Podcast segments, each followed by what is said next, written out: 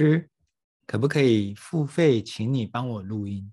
这个是在有一次我已经准备要入睡的时候，刚好手机跳出来的讯息，非常惊讶，因为我不太确定是谁。那时候就决定打开来看一看，没想到这一次的对话让我彻底的失眠。我一直在想，我如何帮助更多的人，提供更多的价值，我如何把事情做得更好。诚实跟大家说，我当下没有答案。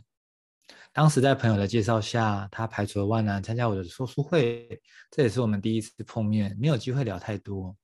那回家后，我询问了他今天听起来还习惯吗？这让我很惊讶，因为在现场的他内心原来有这么大的触动，纵使他当下没有太多的表情，他遇到了非常多他人生的课题。要安排时间参加一次的说书会，其实对他来讲也很不容易。所以那一次他在提出这样的要求的时候，我是拒绝他的。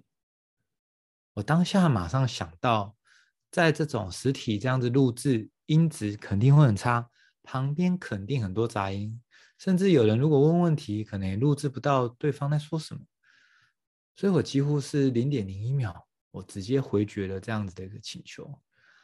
虽然我们是用文字、用 LINE 在沟通，但我完完全全可以感受到那深深的失落感。对话结束了，我躺在床上，其实不断的在想，我到底该怎么做比较好。所以那一晚哦，我就彻底失眠了。我一直在回想自己在做这件事情的初衷，想要达到的愿景。不知道为什么，突然也开始怀疑了自己，是不是自己其实什么都没做好？是不是让别人失望了？是不是也让自己失望了？很心急，也担心自己速度太慢。若没有帮助到别人，那这些的价值好像就没有意义了，甚至觉得自己是否应该要放弃？这时候突然冒出了这句话：如果十年后的自己回到此时此刻，未来的自己会跟现在的自己说什么？我闭着眼睛观想，十年后的自己会对我说什么？没想到，就这一观想，冒出了这段话：好好全力以赴，不要留有遗憾，专注提供价值，享受这个过程，你的人生已注定随顺圆满。当时冒出这句话的同时，天也快亮了，我也渐渐的失去意识，睡着了。就这样过了一段时间，我开始才想起，我原来一直都在找寻的答案。事实上，这个答案正在我的身边。我就决定了，如果要真的能够解决这个问题，那么我可以把书的。内容录制成音档，放置到网络上，让大家可以听。我找寻了非常多的平台，非常多的工具，但我都觉得仍然有点麻烦，仍然会有很多都要的手续。后来我就想到了，其实我何不如直接放到 Podcast，这样不就解决了吗？哦，虽然。原本是这个付费的一个方式，那方 Podcast 就变成免费。但我觉得这件事情很有意义，我也非常愿意做这件事情，所以就想到，哇，太好了！我未来可以把我的说书的音频放到 Podcast 以及 YouTube，这样子就能提供给更多人更多的价值。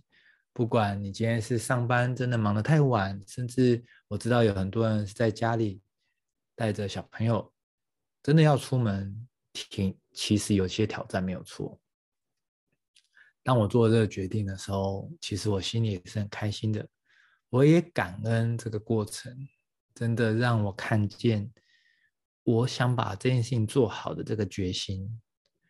所以我开始规划了十二个我认为可以改变人生的主题，并且针对这些主题，帮各位精选绝对别错过的好书。以及我会再搭配工作坊，将如何做落实在生活当中，能够带着实际运用，让知识变成能力。所以也很开心跟大家公布这个好消息。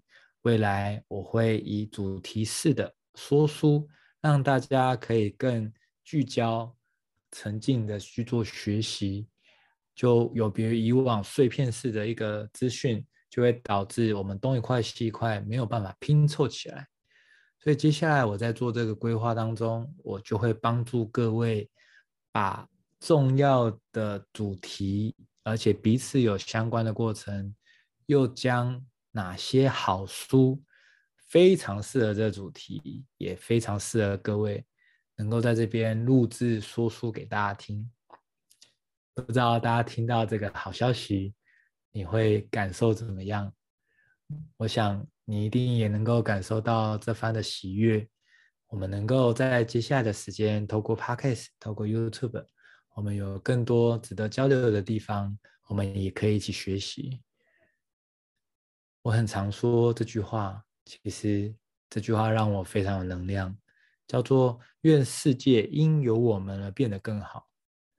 所以非常欢迎大家，你能够持续的订阅我的 YouTube，订阅我的 Podcast，甚至你可以分享给你的家人、你的好朋友。